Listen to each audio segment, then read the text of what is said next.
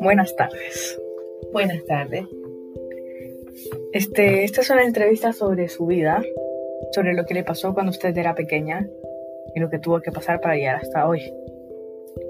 Eh, quisiera saber cuál es su nombre completo y por qué motivo se lo sus padres le pusieron ese nombre. Mi nombre completo es Patricia Longarich Saucedo y el nombre lo escogió mi papá. La verdad es que no le pregunté cuál fue, por qué fue el motivo. okay. ¿Cuál es su fecha y lugar de nacimiento? El 27 de junio acá en Santa Cruz. Y describa su hogar, el vecindario y el lugar en el que creció. Yo crecí en un vecindario en el centro de, la ciudad de La Paz. Por motivos de trabajo de mi padre nos fuimos para allá y este, era un barrio muy lindo, muy tradicional, el barrio Sopocachi Bajo, y era en una calle donde eh, había una, un callejón en el que jugábamos todos los niños de, de las distintas casas de la calle, así que era, era un lugar muy lindo, muy, muy seguro, muy amigable y, muy familiar para todos. ¿Y a qué se dedicaban sus padres? Mi padre era de profesión ingeniero civil, tenía su empresa constructora y mi mamá este, siempre lo apoyaba en las distintas actividades, pero pasaba mientras estábamos en el sí, mientras estábamos en el colegio ama de casa. Después ya ejerció, ella es profesional en administradora de recursos humanos. ¿Y qué clase de dificultades o tragedias afrontó su familia durante su infancia? Tragedia, bueno,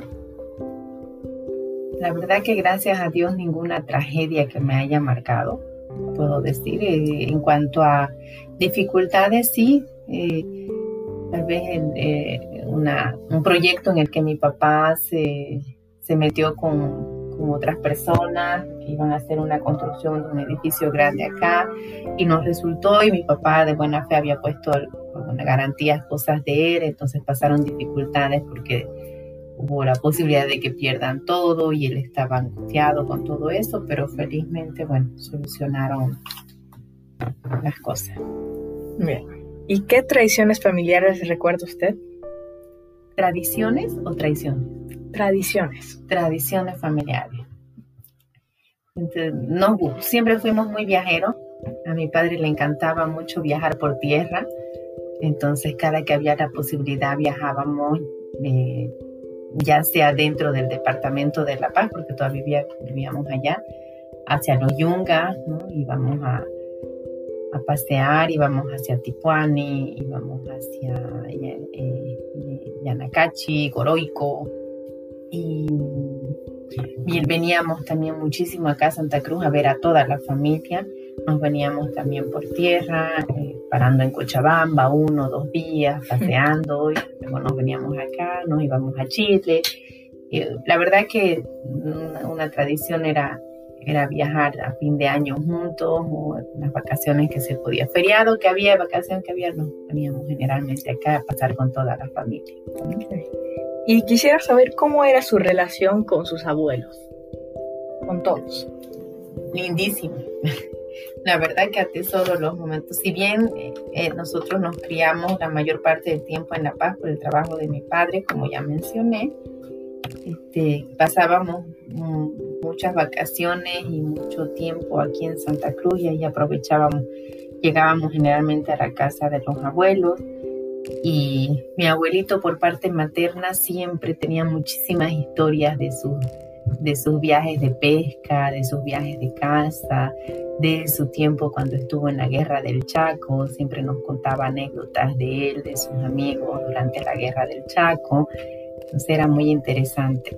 Su esposa, la abuelita materna, siempre era muy, eh, siempre estaba muy activa, con su horno de barro en buena vista encendido y haciendo una y otra cosa para que toda la gran familia podamos compartir en la mesa y al final del día se sentaba y nos dejaba ir a jugar a la plaza y ahí todos correteábamos en la plaza del pueblo y felices y ella ahí mirándonos. Mis abuelos paterno, con mi abuelito el paterno, él siempre le encantaba, me, siempre me sentaba a que yo le lea el periódico, como yo siempre que estaba con él estaba de vacaciones, así que en las mañanas me sentaba a leerle todos los titulares de la prensa y ya me indicaba cuál tenía, qué artículos quería que se los lea entero. Él nos llevaba mucho al zoológico, le encantaba llevarnos de paseo al zoológico, le encantaba llevarnos a tomar helado y siempre nos tenía en las tardes jugando en la cancha que tiene al frente, que tenía al frente de su casa.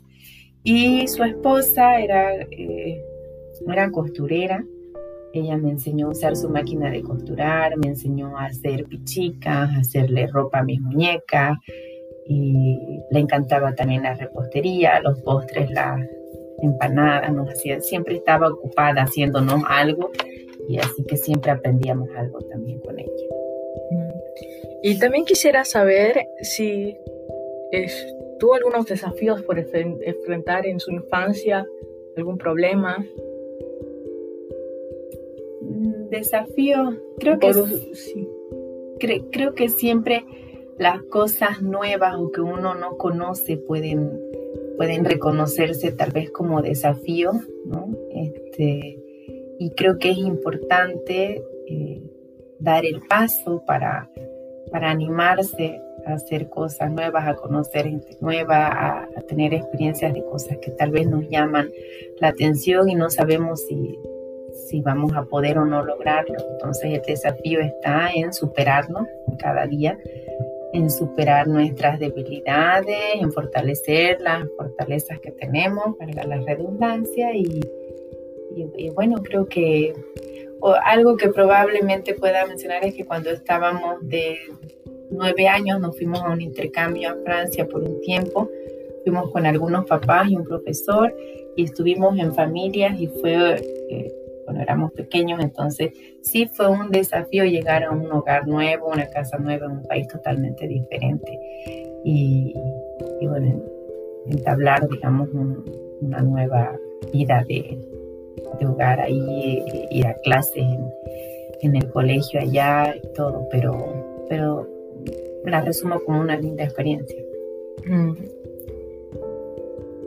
¿Y a quién acudía en busca de ayuda cuando tenía alguna dificultad o en el colegio o sus, sus compañeros lo molestaban, la molestaban? generalmente a mi, a mi mamá, que era quien estaba mucho más en, la casa, entonces este, a ella siempre le contaba absolutamente todo, a ella le pedía consejo, a ella le confiaba mis dudas, mis temores, y, y sí, cuando mi papá ya estaba o, o, a veces si era algo que necesitaba realmente hablar con él, lo llamaba a la oficina y si tenía el espacio, él, él también procuraba estar presente pesar de, sus horarios, ¿no? Así que, pero generalmente era primero siempre a, quien estaba más cerca, ¿no? A mi mamá, hasta el día de hoy. Esa relación de amistad, muy linda.